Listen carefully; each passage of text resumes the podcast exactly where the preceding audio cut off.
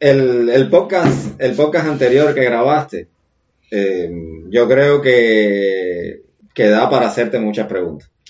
Y este que vamos a grabar hoy también va a traer muchas preguntas. ¿Tú invitarías a los podescuchas a que te envíen las preguntas Ah, y tú las respondas y hacemos un episodio de respuestas de preguntas? por supuesto, me encantaría. Si yo no, yo, en lo menos que quiero hacer yo es hacer un monólogo. Yo no quiero hacer ningún monólogo. Has ¿Tú quieres hacer un biólogo? Sí, no, no, biólogo, una correspondencia objetiva o algo de eso. Es decir, eh, no, eh, que hagan las preguntas y podemos responderlas. eh. Eso no. Pues bueno, ya saben, pueden enviar las preguntas a nuestro correo electrónico que está en, en lo bueno, en los, eh, está Telegram, por supuesto, que tiene un grupo que, en el que pueden hacer preguntas y en, los- en las plataformas de podcasting debe estar disponible siempre nuestro correo electrónico, que de todas formas se lo digo, palabra del tiempo arroba gmail.com, sin dificultad ninguna. Palabra del tiempo, corrido, por supuesto, minúscula todo, arroba gmail.com. Ahí pueden enviar las preguntas al Mansa y si hay suficientes preguntas, hacemos un episodio especial de Almanza respondiendo preguntas incómodas y complejas. Entre más incómodas y complejas, mejor. Entonces, vamos a pasar al episodio.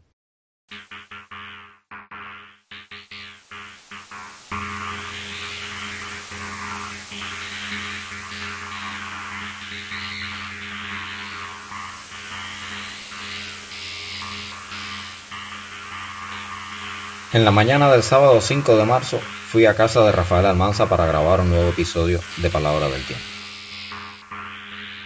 No lo había vuelto a ver desde que grabamos el episodio anterior, el 10 de febrero. Todavía Rusia no había iniciado su guerra de agresión contra Ucrania, todavía Ucrania no había demostrado que fuera capaz de resistir más de un par de días la invasión rusa. Todavía el mundo no se había sobrecogido ante el viejo, pero siempre nuevo y sorprendente peligro de guerra nuclear. Mucho había ocurrido entre el 10 de febrero y el 5 de marzo, y estas cosas pesaban en el ánimo del Marzo. No habíamos hablado con palabra auditiva, solo nos habíamos escrito mensajes de texto a lo largo de esos días, así que no sabía con precisión cuál era la temperatura de su estado de ánimo. Cuando llegué a su casa lo encontré de ánimo algo oscuro, aunque al mismo tiempo enérgico. Para expresarlo en una frase podría decirse que estaba de ánimo telúrico. Pero no hace falta describirlo, basta con escuchar este episodio para constatarlo. Hablamos de cómo se concibe el tiempo desde la cultura, de la realidad como espacio de la caridad, del optimismo tecnológico y la utopía social, de Putin y los hijos de Putin, o para ser más exactos, de los hijos espirituales de Putin, del descarrilamiento de todo. Y hasta hubo tiempo para hacer un pequeño homenaje a Volodymyr Zelensky. Pero ¿qué les cuento yo? Escuchemos a Rafael Almanza. Esto es Palabra del Tiempo. La música es de Luis Alberto Mariño y se titula Rumí, la visión del poeta. Produce Isel Arango y les habla Allen Michel Aguiló. Bienvenidos.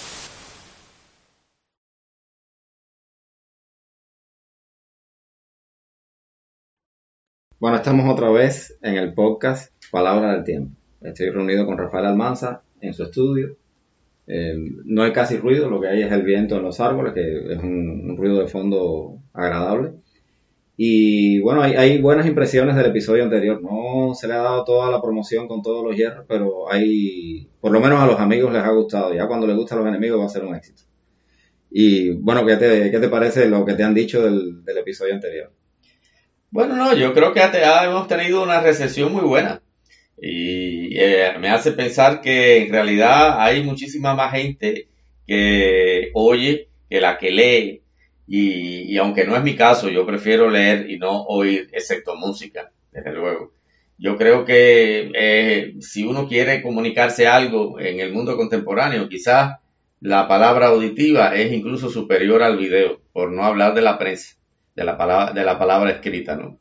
Creo que sí, que, que es un éxito y que tendría que seguirlo haciendo si es que quiero tener una palabra pública. Para mi dolor. Bueno, eso de leer la música, eso era algo que se hacía antes, ya no tanto, ¿no? Pero antes la mayor parte de la música se consumía leyendo prácticamente, ¿no? El que sabía. Tienes que aprender. nunca lo logré, nunca lo logré. Luis Aguirre nunca quiso enseñarme música porque ese era su privilegio. entonces yo creo que Luis Aguirre te tiene que haber oído porque en las, estadísticas sale que alguien en Dinamarca te vio. Sí, por, eso mismo lo estoy diciendo, para divertirme. bueno, entonces hoy, hoy vamos a hablar de, tú, tú, yo te había propuesto hablar eh, acerca del pesimismo, ¿no? del pesimismo nacional, pero tú preferiste diferir el, el tema del pesimismo nacional para hablar del pesimismo universal. Y, pero hablaste de eso como nostalgia del futuro, ¿no? Sí, yo le trato siempre de ver las cosas relacionadas con Cuba en el marco universal. Y esto no solo por escapar del aldeanismo que tenemos aquí durante más de 60 años, que eh, cree el aldeano vanidoso que todo el mundo es su aldea, pero en realidad yo soy un aldeano pero no vanidoso. Y por otro lado, eh, son los vanidosos los que están en el poder y hay que combatirlos con humildad. Y además porque hay una razón muchísimo más importante y es que en realidad la más profunda tradición cubana que se remite a, Varela es ver la situación nacional siempre en el plano de la universalidad. Y no solo en el plano de la universalidad de Occidente, que es al principio la de la de Varela, sino cada vez más en el plano de la universalidad de la cultura, como pudiéramos verla ya durante la República. De manera que creo que no, que no, nunca entenderemos nuestra circunstancia nacional si al mismo tiempo no se ve en un plano más amplio. Que es inevitable porque en fin de cuentas nosotros, como decía un sociólogo que ya no está de moda, somos europoides y en realidad culturalmente pertenecemos a Occidente. Eh, Cuba además es un país de economía abierta que siempre ha dependido del exterior y por lo tanto lo que ocurre aquí es el resultado de lo que ocurre fuera de allí. Entonces el asunto del pesimismo cubano es algo eh, que tiene profundas raíces en nuestra historia y eso lo veremos en el próximo podcast si Dios quiere. Pero eh, me gustaría empezar hablando de el pesimismo universal eh, que yo quiero llamar irónicamente nostalgia del futuro. Es que estamos hablando en el momento más pesimista de la historia de Occidente en décadas. Desde el año 62 no teníamos una amenaza de guerra nuclear. Desde luego no sabemos cómo va a terminar esto, porque decía Hegel que las cosas en la historia se repiten, la primera como tragedia y la segunda como farsa. No sabemos en qué termina esto pero realmente eh, estamos en, un, un, día, hoy 5 de marzo de 2022, eh, en, el, en lo único que podemos ver en el futuro es que no hay futuro. Esto es importante, ¿no? Porque para Occidente el futuro es un elemento eh, inseparable de, su cultura. No es lo mismo que en Oriente. En Oriente el tiempo es circular, cíclico. Los hindúes, por ejemplo, tienen esos ciclos de 36 mil años, no sé cuántos, y para el budista simplemente los ciclos son la, propia vida humana que se repite interminablemente en el, eh, vamos a decirlo a, la manera cristiana, en el pecado. Es decir, que se trata de la repetición de lo mismo por un lado la malla, por el otro la malla como ilusión de la realidad en la que en realidad no podemos hacer nada y siempre estamos repitiendo el mismo disparate y por lo tanto lo único que se puede hacer es aspirar a escapar de este ciclo simplemente renunciando a la idea de que podemos lograr algo en el mundo. Los budistas dicen, bueno, al menos tenga compasión por los que no han podido entender de que están presos de la realidad, de la conquista de la realidad, de la idea de un progreso en la realidad. Así es como el oriente tradicional, el oriente de la cultura, el oriente de la India y de China, que son los que parece que van a regir nuestras vidas en las próximas décadas, pues eh, ellos hasta ahora en su cultura han visto esto así. Digo hasta ahora porque de luego ellos están inundados de las ideas occidentales y no sabemos cuál va a ser eh, el resultado de esta inyección de occidentalismo dentro de estas culturas y estos países, eh, excepto eh, la tecnología, ¿no? Porque ya sabemos que eso sí, la tecnología de Occidente les gusta mucho. Y el, protagonismo que ellos están teniendo actualmente, el protagonismo de China y de la India, es el resultado de haber inyectado allí la tecnología occidental. Y la tecnología occidental no es neutra, como se cree, no, no. La tecnología eh, occidental contiene ideas occidentales. Incluso la bomba atómica también contiene ideas occidentales. Occidente, sin embargo, eh, ha concebido la historia todo el tiempo, desde la época de Grecia y después de Cristo todavía más, como un movimiento hacia adelante en el futuro. Esto es esencial. Por ejemplo, la, gente del Peloponeso, la gente de Esparta en la guerra del Peloponeso, insultaba a los atenienses, a los atenienses, los insultaba con el siguiente término, amigos de novedades. ¿Comprende? Amigos de novedades. Un ateniense era un individuo que andaba buscando algo nuevo, por ejemplo, Sócrates. Para una persona que vivía en Esparta, no había nada que buscar, sino que usted tenía esa sociedad que estaba clarita de, por ejemplo, que si un niño nacía con el pie torcido, usted lo mataba porque no servía como guerrero.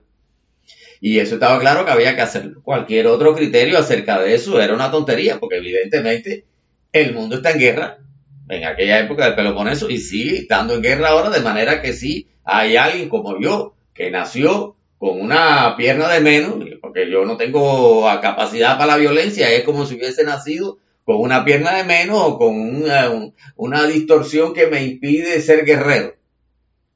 Por ejemplo, soy escritor, hago podcast, ¿a quién se le ocurre eso? los espartanos estaban claros con un individuo como yo había que eliminarlo. Si no en el momento que nací, porque nací con las dos piernas, gracias a Dios, sino en otro momento, en alguna guerra, alguna discusión, alguna cosa, metían una galleta, me tiraban al piso y Ahora bien, los atenienses no, los atenienses tenían a Sócrates, que estaba nada menos que buscando a Dios sin los dioses particulares una novedad realmente extraordinaria que hizo que los espartanos de Atenas le hicieran beber un veneno. Pero así todo, Atenas siempre anduvo buscando algo más allá del momento histórico que estaba viviendo y por eso dominaba todo el mundo ahí.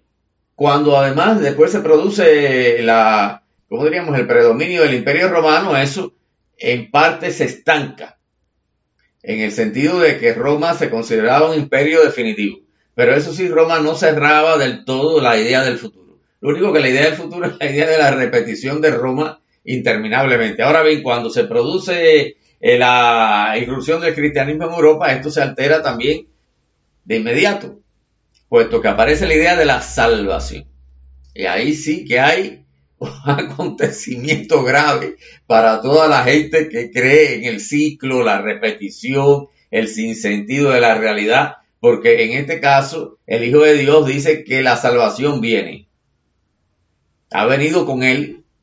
Es decir, en el momento que Cristo en la sinagoga dice, hoy aquí se ha cumplido esta profecía, significa que la idea del futuro que estaba dentro de la tradición judía, no es que, no es que simplemente eh, Cristo la trae como una novedad absoluta. No, no, e, ese, esa idea de un futuro estaba dentro de la tradición judía. la idea del Mesías, etc. Exactamente. El mero hecho de que existiera la idea del Mesías eh, quiere decir que había la idea de una salvación en el futuro. Entonces, bueno, una vez que el Mesías se presenta, bueno, pues toda la historia eh, adquiere un sentido futurista, digamos.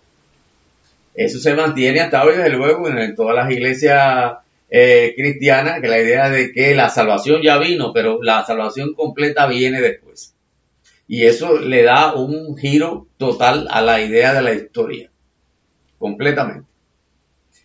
Durante la Edad Media se mantiene ese criterio, me refiero a la Edad Media occidental, porque por supuesto hay algo que llamamos Edad Media en China también. Pero bueno, en Occidente, en la Edad Media occidental, pues eh, la idea de que eh, la salvación viene incluso en el año 1000, como sabes, se creía que se acababa el mundo y que Cristo regresaba, bueno, predomina durante toda la Edad Media. Y, las iglesias siguen repitiendo hoy en día, esperamos la gloriosa venida de nuestro Salvador Jesucristo. Es decir, la tradición judía y la tradición helénica se juntan en la tradición cristiana para entender de que el futuro es bueno, que hay un futuro glorioso que está por venir, pero también se salva la realidad misma. la propia realidad está salvada en el cristianismo, cosa que no eh, ocurre en el pensamiento eh, oriental, excepto por esta idea de la compasión de, los budistas, porque los hinduistas no, no, no, tengo claro cómo manejan eso. Pero bueno, los budistas piensan en la compasión, pero acá no, acá es que el espacio de la realidad tal como está es el espacio de la caridad.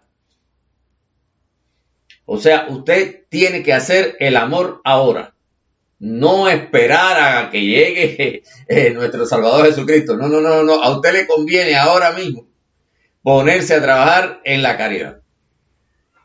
Precisamente porque después viene nuestro Salvador Jesucristo. Por lo tanto, en el, en el pensamiento cristiano, tanto la realidad como el futuro están salvados. Y esta es la base sobre la que funciona toda la idea occidental de la historia que estamos viviendo o que estamos viviendo hasta ahora, porque no sabemos si ahora un individuo que es traidor a esta tradición, como es el señor Putin, va a revertir esto para que China domine con criterios de compasión a toda la humanidad. No sabemos. Bueno, es que los budistas en China creo que son minoría, ¿no? Sí, no, no. El, Así que no va a ser mucha. Sí, el, problema es que no sabemos qué cosa es China. Entre otras cosas, ni China tampoco lo sabe, porque mientras hay totalitarismo, nunca, se, sabe. No sabemos lo que es Cuba hoy en día. Eh, no, tampoco. Por ejemplo, teníamos el caso de Rusia, que creíamos que era un país completamente ateo. Que, eh, que, que, estaba dedicado a la ciencia, de eso vamos a hablar ahora, estaba totalmente dedicado a la ciencia, la ciencia es ateísta, según nos decían los marxistas, y bueno, ya se demostró que Dios no existe, todo el mundo allí era ateo y fraternal. Y ahora los comunistas van a la iglesia todos los domingos. Entonces los comunistas van a la, al templo ortodoxo ese y no hay nadie más cristiano que el compañero Putin. ¿Comprende? Y el Choigo y todos los asesinos que están alrededor de él y resulta que son cristianísimos. Ah, creo que fue al Choigo el que yo vi una parada militar en la que este señor con cara de estar muerto de miedo en una parada militar, hace la señal de la cruz e inmediatamente levanta su, su brazo para hacer un saludo rígido y se mantiene con ese saludo rígido por el cual está circulando él en toda la plaza aquella, con el bra la, la, mano pegada a la sienes durante no sé qué cantidad de tiempo y después se baja y sube una escalera para ver a Putin y sigue con el brazo pegado allí. Bueno, yo pienso que le dedicó muchísimo más tiempo a la rigidez del saludo ese, bastante ridículo, por cierto, que a la señal de la cruz que hizo antes de la, de, la parada.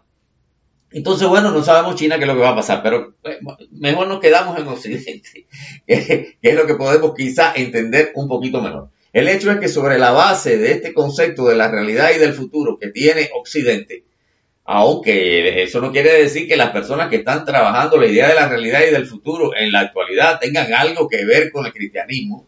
No, no, se trata, digamos, de sustento, la base sobre la cual funcionan las mentes occidentales. A mí no me hablen de eh, los, dirigentes eso de, Occidente, en lo cual yo no voy a mencionar su nombre porque yo utilizo nombretes para, para eh, eh, referirme a ellos. Y entonces, bueno, no, pues sería una cosa muy ofensiva ahora si yo empiezo a declarar esa, esa eh, línea de, de, mi persona, aunque a lo mejor lo hago. Entonces.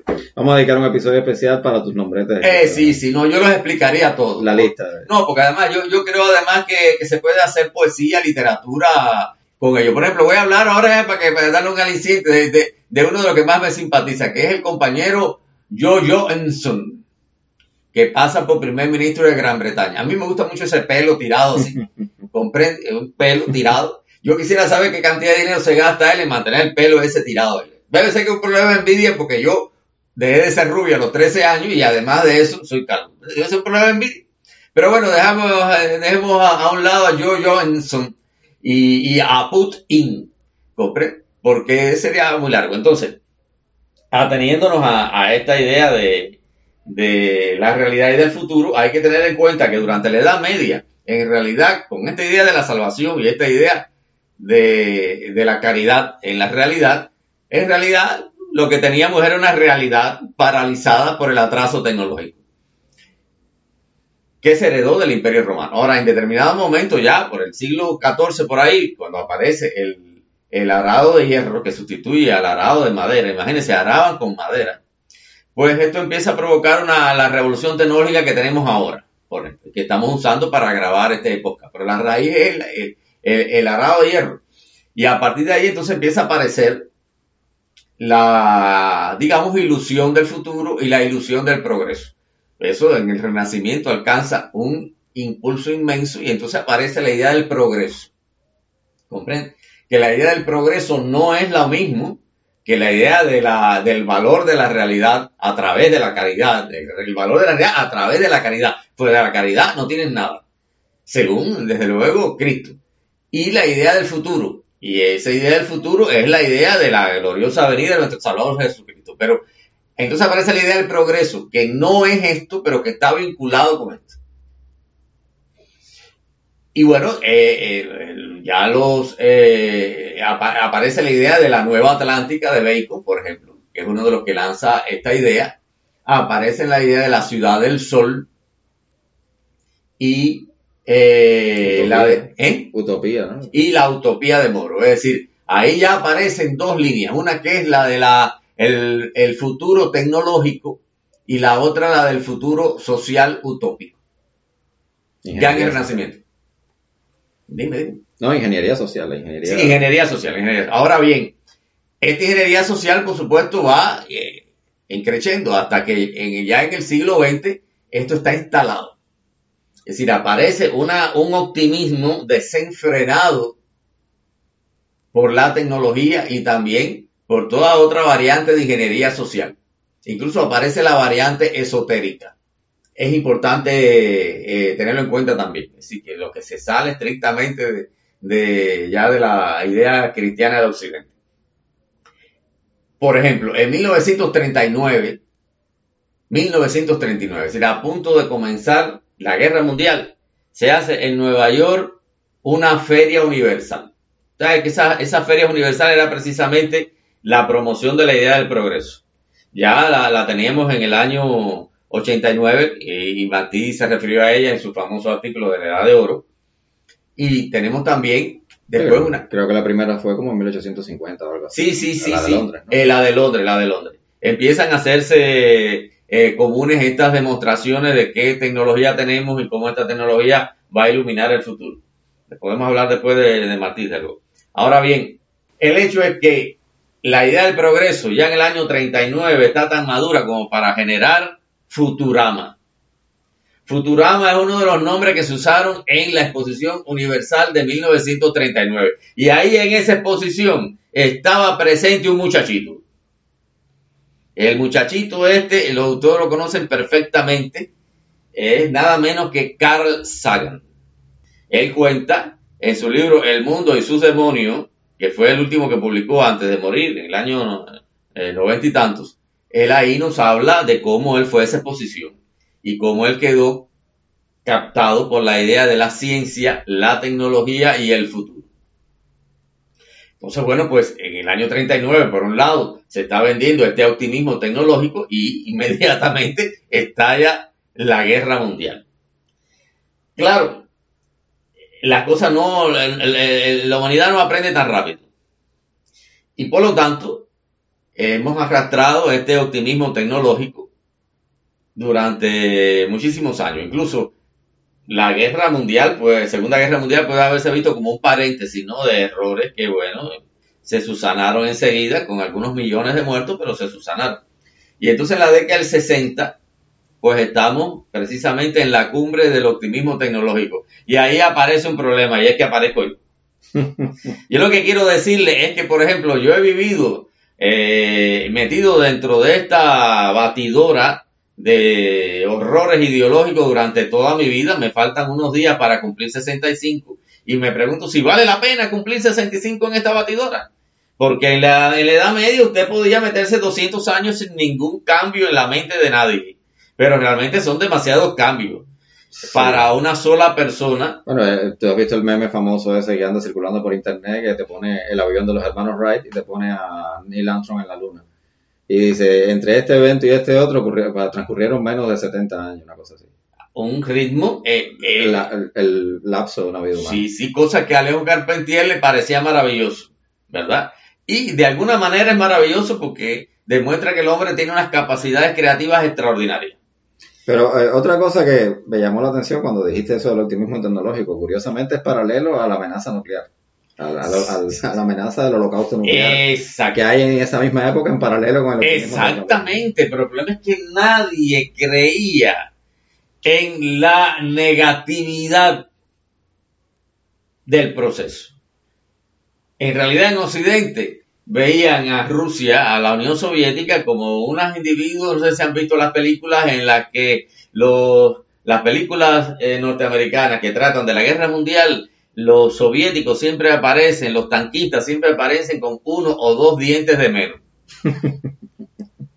Hay un tal Sacha, que es muy buena gente, él, es muy buena gente porque en ese momento está colaborando con los norteamericanos. Le faltan uno o dos dientes. Eso es verdad, es verdad que le faltaban uno o dos dientes o todo, porque incluso eh, en la década del 70 los soviéticos venían a Cuba a recibir servicios eh, de, los dentistas cubanos, pues, de, odontología. porque allá realmente no, no existían. Nosotros heredamos esa tradición de los norteamericanos y, la, y ellos no tenían eso ahí cuando ahí no, no existía empate, ¿tú me entiendes?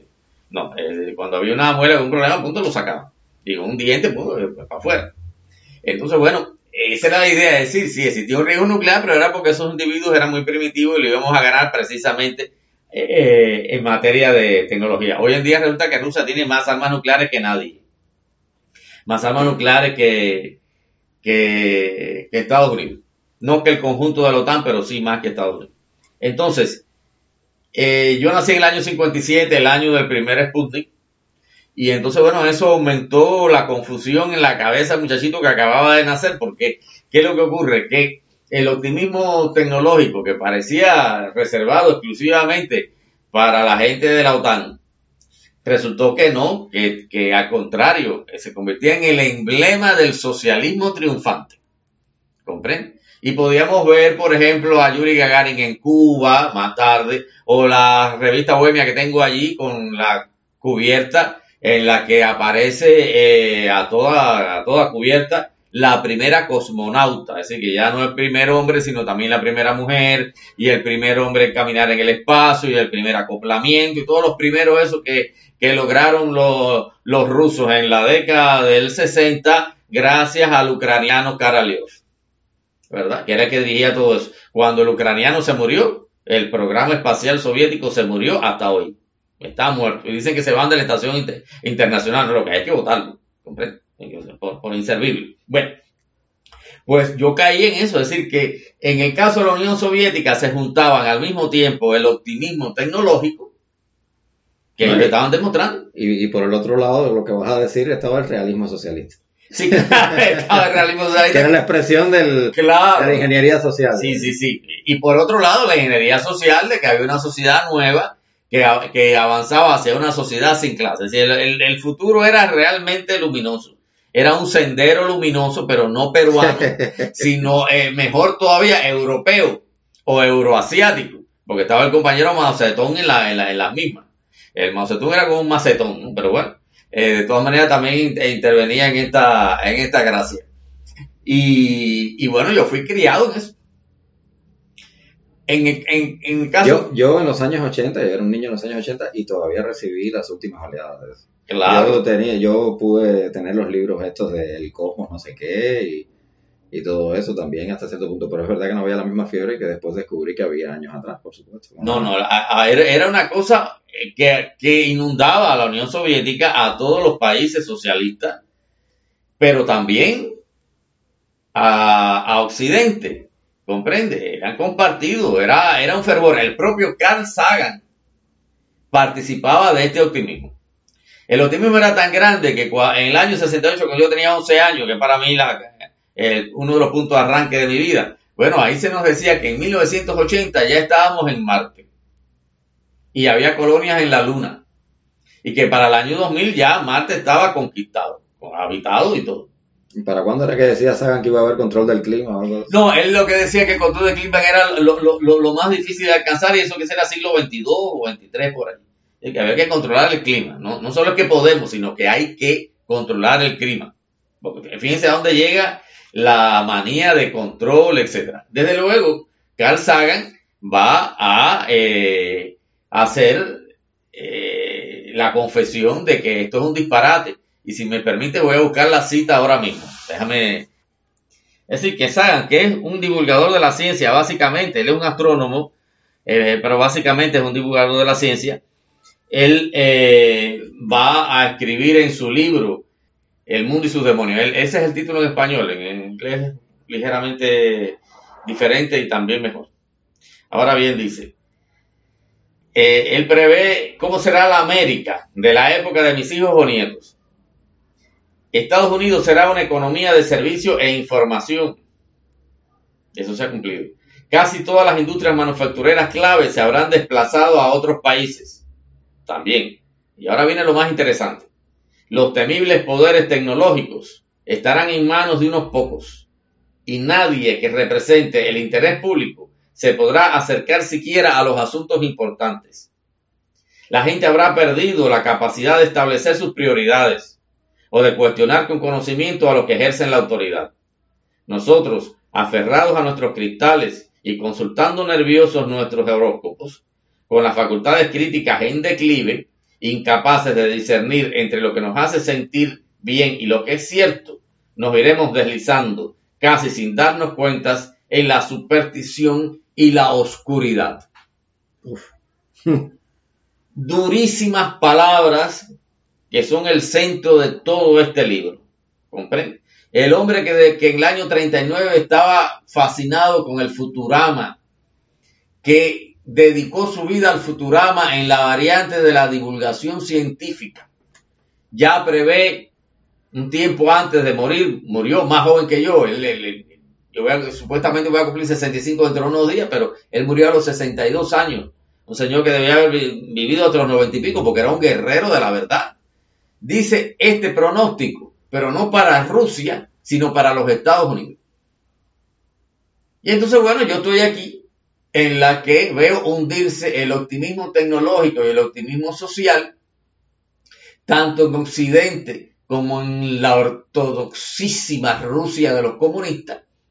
Y entonces, bueno, por, por vivir en una aldea remota de la aldea global, pues tengo que padecer este horror de quedarme sin ningún futuro y sin ninguna realidad. Se lo voy a decir, señores, no me da la gana.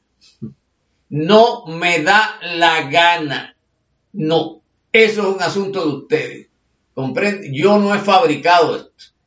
Yo no decidí venir aquí al mundo del año 57. Esa es una decisión de Dios. Pero ya después que estoy aquí, comprende, no estoy dispuesto a dejarme sumergir en este fango, en este absurdo denunciado por el propio Carl Sagan, no por mí. Pero fíjense cómo todo esto se cumple y se va a cumplir todavía más. Los temibles poderes tecnológicos estarán en manos de unos pocos y nadie que represente el interés público se podrá sacar siquiera los asuntos importantes, porque nadie que esté en el Senado de los Estados Unidos, en la presidencia, va a saber qué cosa es realmente el mundo cuántico. Puede saberlo como yo, en sentido general. Pero ¿a dónde va a parar esa especulación? No. ¿Comprende? ¿A dónde van a parar esas posibilidades? No. ¿Podrán detenerlas? No, porque ellos mismos ni siquiera saben a dónde van. Y eso parece estar desatado, sin ningún control digo la, cosa cuántica, la inteligencia artificial, imagínense. Es decir, hay una serie de, tragedias implícitas en la tecnología como ídolo. Porque fíjense bien, no es que yo rechace la tecnología. Todo el mundo sabe que yo he escrito el libro Hombre y Tecnología en José Martín. Porque Martín también era un partidario del progreso tecnológico. Y yo lo soy. Estamos aquí al lado de, de mis equipos de computación. Ahora bien, con los que trabajo y que me ayudan además a crear a un nivel, supongo yo, más alto. No, no, yo estoy a favor de la tecnología, lo que no estoy a favor de la tecnología como ídolo. Y por eso el libro se llama Hombre y Tecnología José Martí. Es que el humano tiene que estar por encima de la tecnología porque el hombre es el que ha creado la tecnología y por lo tanto es el que tiene que decidir qué hacer. Pero no es el rumbo que tenemos ahora ni en, en, en, Rusia o China, desde luego que no, ellos están totalmente fascinados con eso y en Occidente ya hace rato que existen las voces que nos dicen que esto no es así, pero bueno, de ahí a que pueda haber eh, una rectificación, parece estar lejos. Pero hay, el, Sagan no se queda ahí, dice, la gente habrá perdido la capacidad de establecer sus prioridades. Eso efectivamente se pierde cuando tú conviertas la tecnología o incluso al futuro, al progreso como un ídolo. Tú pierdes la capacidad de establecer sus prioridades porque realmente, ¿qué es lo que queremos? ¿Un robot que nos domine? ¿Para qué queremos eso? ¿Por qué tenemos que creer que un mundo en el que los robots puedan dominar al hombre o que la, inteligencia artificial o las posibilidades del universo cuántico nos dominen. ¿Por qué tenemos que crear una cosa que nos va a dominar a nosotros mismos? No, porque hemos perdido, hemos perdido la capacidad de establecer las prioridades. O de cuestionar con conocimiento a lo que ejerce la autoridad. No, bueno, ahí lo tenemos. Mira, y en Rusia todo el mundo cree que eh, la, señora que me vende el pescado tiene razón, porque la señora vino aquí y dijo que Estados Unidos estaba atacando a Rusia. Una señora de Santa Cruz que me vende pescado. Y entonces ella dijo que, mira, eh, Estados Unidos está atacando a Rusia y Rusia es buena. Eso es lo que piensa y todo, todos esos intelectuales de Rusia. Ellos piensan eso mismo. Y hay gente que trabaja en la industria nuclear, entonces están convencidos de que Occidente está atacando a Rusia, un país que es nada sin Occidente. Porque no es el caso de China. China sin Occidente es China, pero Rusia sin Occidente es nada. ¿Comprende? Ahora bien, no sabe, no, no se puede cuestionar con conocimiento del compañero Putin. Nosotros aferrados a nuestros cristales, decía, a la bola de cristales, esto está mal traducido me parece, tengo que buscarlo en inglés, a nuestros cristales y consultando nervioso nuestro horóscopo, que ahora salen por Facebook, con las facultades críticas en declive, incapaces de discernir entre lo que nos hace sentir bien, esto es importante, porque en el bienestar, ¿sabe? Usted pierde su capacidad crítica. Usted está instalado allí en bienestar en París, le da igual. Pero eso no hace que no podamos entender lo que, es, lo que es bueno y lo que es cierto. Nos iremos deslizando casi sin darnos cuenta en la superstición y la oscuridad y entre las bombas atómicas del compañero Putin.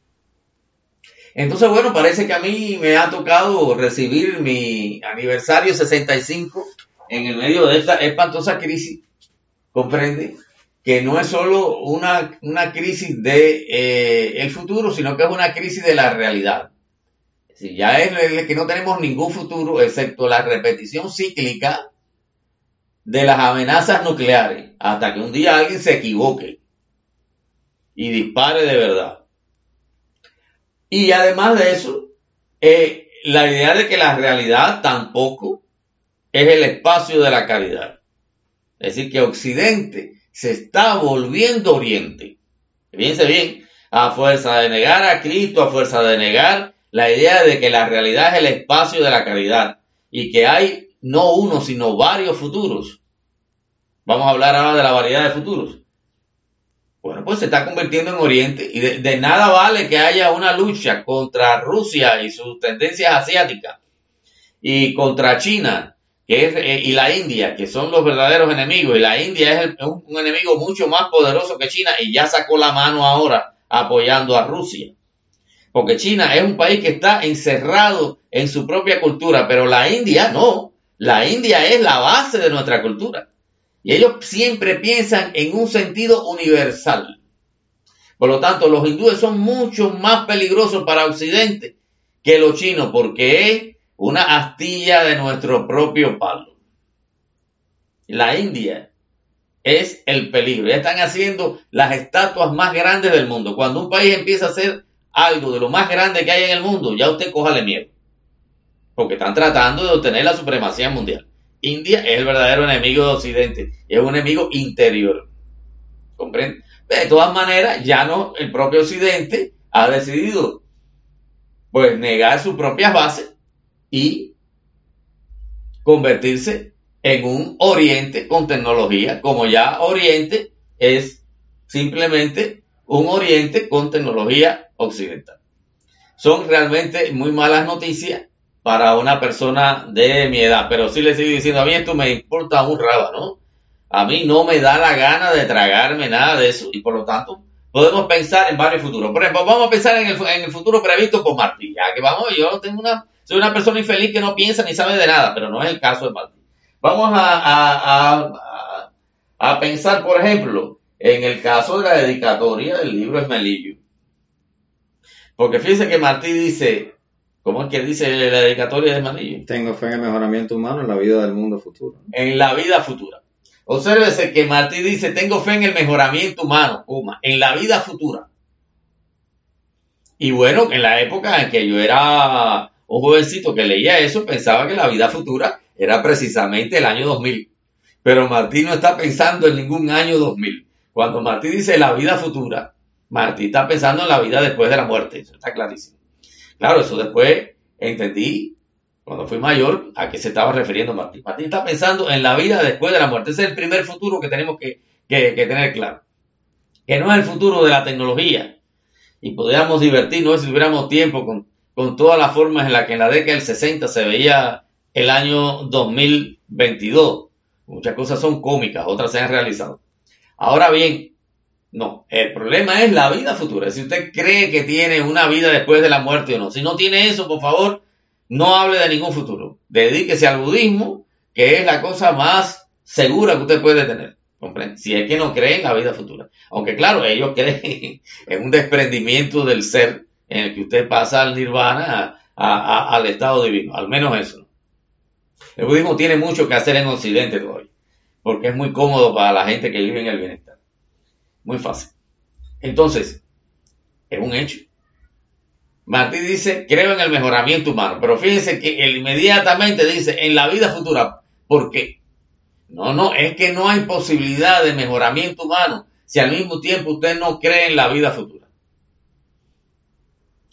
La dedicatoria del malillo es un conjunto de eh, propuestas que están enlazadas por comas.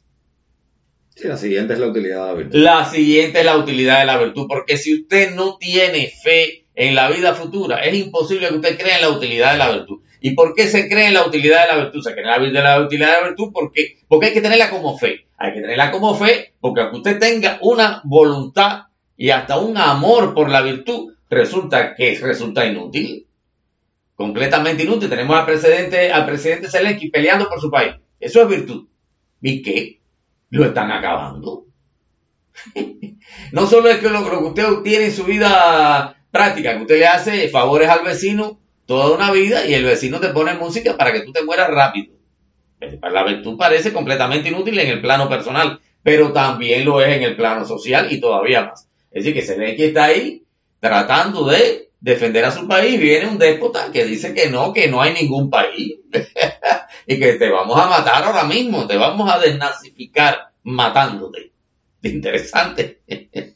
Entonces, claro, estas cosas van enlazada en la utilidad de la virtud y finalmente dice en ti, porque comprende, se trata de la confianza siempre no en unas ideas y en unos principios, sino en una persona concreta.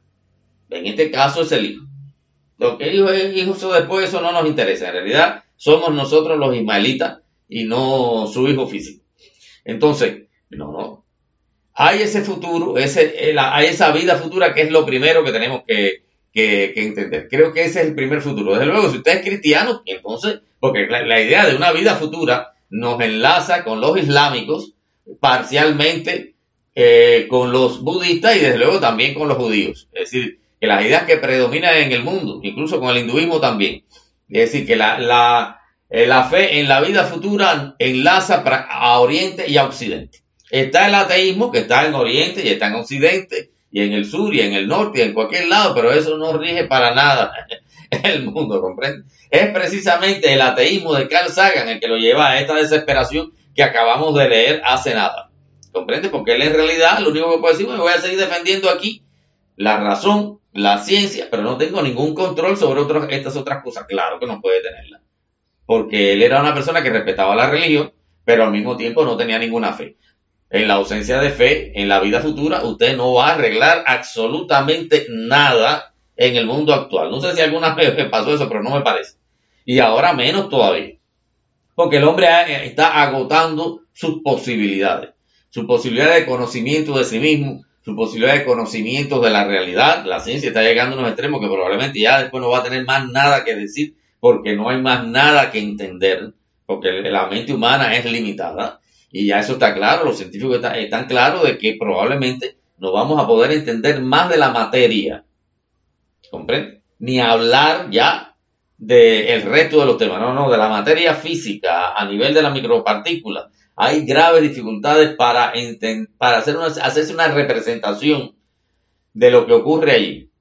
Y probablemente hay un límite que no, porque la idea de esa de Lenin de que el conocimiento es infinito, bueno, el conocimiento sí, que no es infinito es la mente humana. Sí, claro, el conocimiento, lo que no es infinito es la mente humana. Esa precisión es correcta, te la agradezco.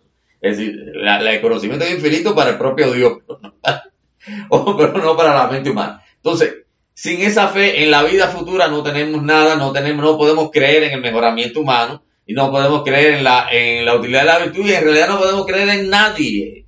No solo en nuestros hijos, primos, nietos, en nuestros conciudadanos, no, ni siquiera en sí mismos. Entonces yo sí creo que hay varios futuros. El principal futuro, desde luego, el de la vida futura. Está para el cristiano el del regreso de Cristo. Que bueno, eso es eh, algo que solamente puede creer una persona que está tan loca como un cristiano. Pero los cristianos somos unos cuantos, ¿sabes? Pero bueno, de todas maneras puede que efectivamente estemos locos. Pero también hay la idea de la realidad como espacio de la caridad. ¿Comprende? que en cierto modo es el centro de mi obra, ya que yo he querido cantar desde que era niño al amor universal. Es decir, existe una posibilidad de que haya amor en la realidad. Lo sabemos, en grado extremo en los santos. En un grado menos notable en los justos, porque hemos perdido la idea de que existen estas jerarquías, que no son las de los políticos, sino la, en cuanto a la utilidad de la virtud. Están los santos, y también están los justos. Esto estaba claro en la Edad Media. Después estamos las personas corrientes, pero incluso dentro de las personas corrientes hay también un espacio de amor en la realidad. Y ese espacio amor en la realidad es la forma de construir un futuro sobre la tierra que sea un espacio de más amor en la realidad. Esto, por supuesto, no es obligatorio en lo absoluto. Pero eso sí, tengo que decirle que a mí me da la gana de decirle que esto es una posibilidad. Podemos ignorarla. Podemos dedicarnos a cosas tan fascinantes como las películas sobre el homicidio, ¿no? Está filmando este señor, el anormal ruso ese, con toda la pandilla de, de 200 millones de rusos que lo adoran. un Hitler realizado. Este hombre es un Adolfito realizado de verdad. Extraordinariamente peligroso. Hace falta una soga en Nuremberg para este individuo. ¿Comprende? Bueno, pues esto no es obligatorio en lo absoluto. Existe un espacio para la caridad. Eso lo sabemos todos. Y al existir un espacio para la caridad, existe un espacio para el futuro. En la que cabe la tecnología más refinada del mundo en favor de la realidad como espacio de la caridad. Y eso, desde luego, provocaría más caridad, más amor práctico, más felicidad sobre la tierra. A mí esta idea no me la va a quitar nadie. El Putin y de todos los demás payasos que no tienen coraje para enfrentarse a él, a mí me resbala. Yo voy a morirme con lo que tengo en la cabeza, con lo que tengo en el alma, no con lo que dicen eso y hacen esos anormales. Y yo les recomiendo a todos que se revisen porque esto es muy serio. Independientemente de que uno no pueda salvar a la humanidad, tenga en cuenta que Dios quiere salvarlo a usted. ¿Comprende? Dios quiere salvarlo a usted. La humanidad puede desaparecer porque unos locos de estos se les ocurre hacer todas esas payasadas criminales. Sí, sí, sí, pero no, usted no, usted es otra cosa. Y el usted no es uno, el usted son miles de millones de ciudadanos que estamos prisioneros de esos salvajes y que de ninguna manera tenemos por qué subordinarlo a ellos. ¿Por qué tenemos que eso? Porque tú tienes un poder. No, no, bien, mío, pues puedes matarnos ahora mismo, comprende. Dale, mátame, eso no tiene que ver. Porque existe una vida futura. Tú lo que vas a matar es mi cuerpo, nada más que eso. Así fue que Ignacio Garamonte se fue a la guerra. ¿Comprende? Porque la idea de que tú o un español me va a matar a mí va a eliminar mi inmortalidad. Qué divertido. Eh, un, un individuo igual que yo va a eliminar mi inmortalidad. No, eso comprende un, un fallo ideológico grave. Entonces, eh, en este momento, ¿qué es lo que tenemos? Bueno, pues yo aquí doy mi testimonio de que tenemos a Zelensky ahí en peligro de muerte. Y peor todavía, en peligro de humillación. Eh, y es realmente este señor, si lo vemos con humorismo, en el caso de que la Unión Europea decidiera eh, dejar de pintarse las uñas de los pies en su bienestar y eso para incorporar a, a Ucrania a la Unión Europea al menos, ya que la diarrea con respecto a la OTAN es tan grande. Bueno, pues entonces veríamos que no, que Ucrania entra en la Unión Europea y Zelensky, bueno, puede presentarse a las elecciones. Fuese electo presidente en los 27 países de la Unión Europea. En cuyo caso, bueno, pues Francisco tendría que coronarlo como emperador de Europa y regresaríamos a la Edad Media. ¿Comprende? Que lo lleve a Roma, lo corone como emperador del Sacro Imperio eh, Romano actual, comprendo, el Sacro Imperio Cristiano actual, es interesante porque el hombre es judío. Y el hombre judío. Por lo tanto, ya tendríamos la alianza de dos de, de las religiones mundiales, porque con los islámicos no eh, es, más difícil la alianza. Pero igual, el hecho que se eliminaría la democracia mientras un, un retorno a la Edad Media. Ahora bien, yo en realidad creo que eso sería mejor que lo que tenemos ahora. Ahora bien, eh, yo lo que quiero es eh, hacerle un pequeño homenaje a Selinki y es remontarme al año 1990, eh, cuando yo escribí mi cuento Primer Edicto de Ismael. Este es un cuento en el que confluyen eh, toda esta batidora ideológica de la que hemos hablado aquí sobre el futuro, la realidad, etc. Es un cuento escrito para los niños, un cuento infantil. Es el primer cuento infantil que yo escribí. Eso es interesante porque en el año 90 yo voté el ateísmo para siempre y el cuento fue escrito el 30 de diciembre de 1990. Entonces, este cuento eh, nos presenta a, un tal Ismael, que es un niño de unos 12 años más o menos, eh, y que eh, en el caso de Almanza es la época del descenso de la luna. ahí, ahí, bueno, pues este, este, este niño está siendo consagrado como príncipe de su pueblo. El, pueblo es en realidad una ciudad piramidal. Observen el, optimismo tecnológico. Se trata de una ciudad piramidal de 360 y tantas gradas, tanto como día del año. No sé qué, no se me ocurrió pensar en un, en, un febrero un poquitico más largo. No sé si había una pequeña grada ahí, qué sé yo. Es decir, se trata de una ciudad piramidal que flota en el mar. Por supuesto, la idea es que hay un tiempo congelado, ¿no? El tiempo del año está congelado en la misma estructura de la ciudad y el espacio está también significado puesto que la ciudad puede moverse por todo el planeta a través del, del mar, es decir, una especie de isla flotante, una especie de Cuba nómada eh, o balsera, ¿comprende? que está por todo el planeta y puede ir a la Antártida y coger un poco de frío, etc. Y entonces, bueno, el muchacho es proclamado príncipe, ¿no?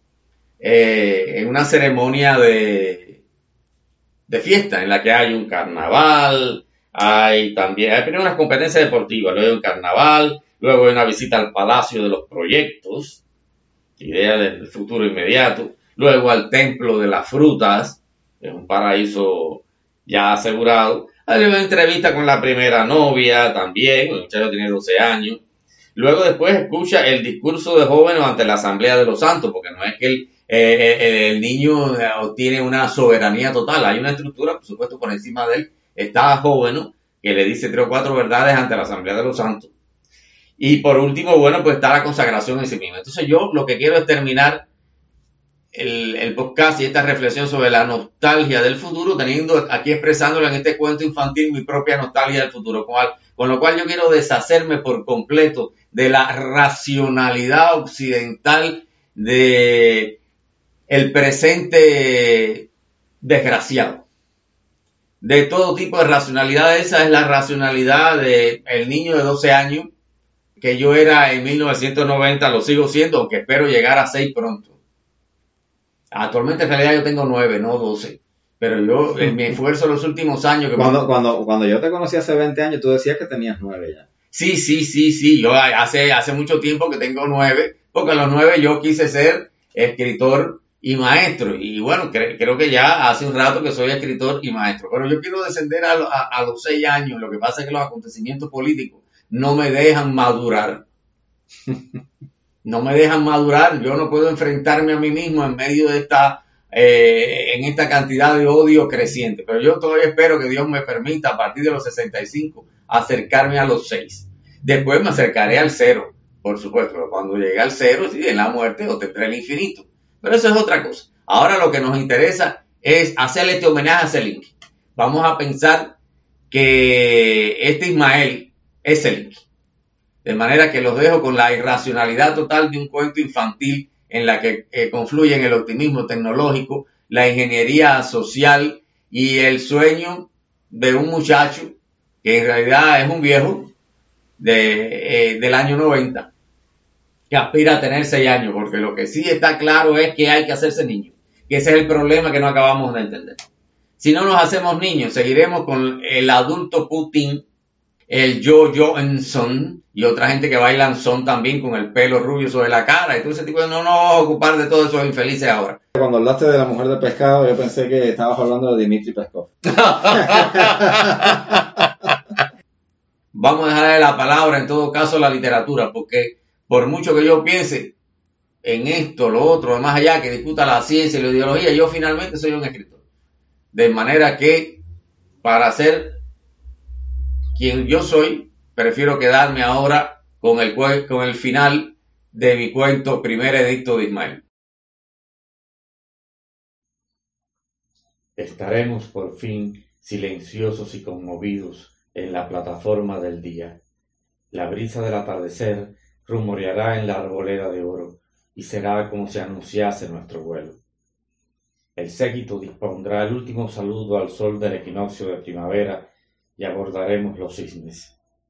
Muy suavemente nos aliviaremos del césped, de las palmeras y laureles, de los domos y las fuentes. Veremos desde el aire la plataforma del 21 de marzo y lejos, allá abajo, la del primero de enero. Volaremos en espiral muy lentamente en torno a las gradas colosales y sus jardines colgantes, en donde el pueblo contemplará con júbilo nuestro ascenso. Veremos el mar el mar rodeando nuestra ciudad, desplazándola por los redondos del mundo, acompañándonos con su profundidad y su albedrío. Sentiremos el aire y veremos el cielo desde el aire del cielo, y sabremos como nunca que estamos suspendidos, colgados, detenidos para siempre entre el cielo y la tierra. Por eso mis príncipes me ofrecerán las distintas vestiduras. Lilian me dará la blanca y Alfredo la roja y estaré listo para ser consagrado. Pensaré en mis padres, en mis hermanos y amigos, mientras los cisnes del séquito se disponen en círculo en torno a la cumbre de la ciudad. Dudaré, lloraré, temblaré de frío físico y de miedo, querré descender hasta mi casa, ocultarme de todo y de todos, y refugiarme en mi dulce fragilidad y mi tristeza. Pero los cisnes del séquito, girando en anillo, me recordarán mi deber, mi estirpe, la esperanza. Descenderemos en la penúltima grada. Recibiré en mis manos la corona y subiré a la vasta y desnuda plataforma del 31 de diciembre. Allí, solo en la cumbre de la ciudad piramidal, esperaré a que el sol dé su rayo verde al ponerse tras la línea del horizonte y desde el instante en que descienda sobre mi frente la guirnalda de ciruelas, renuévese en todas las islas del orbe mundo y por todas las aguas y los aires el reino del amor universal. Y así cumplas en el nombre de Ismael, primero de este nombre, príncipe de mi pueblo que amo por la gracia de Dios. Y así cumplas en el nombre de Ismael, enésimo de este nombre, príncipe de mi pueblo que amo por la gracia de Dios.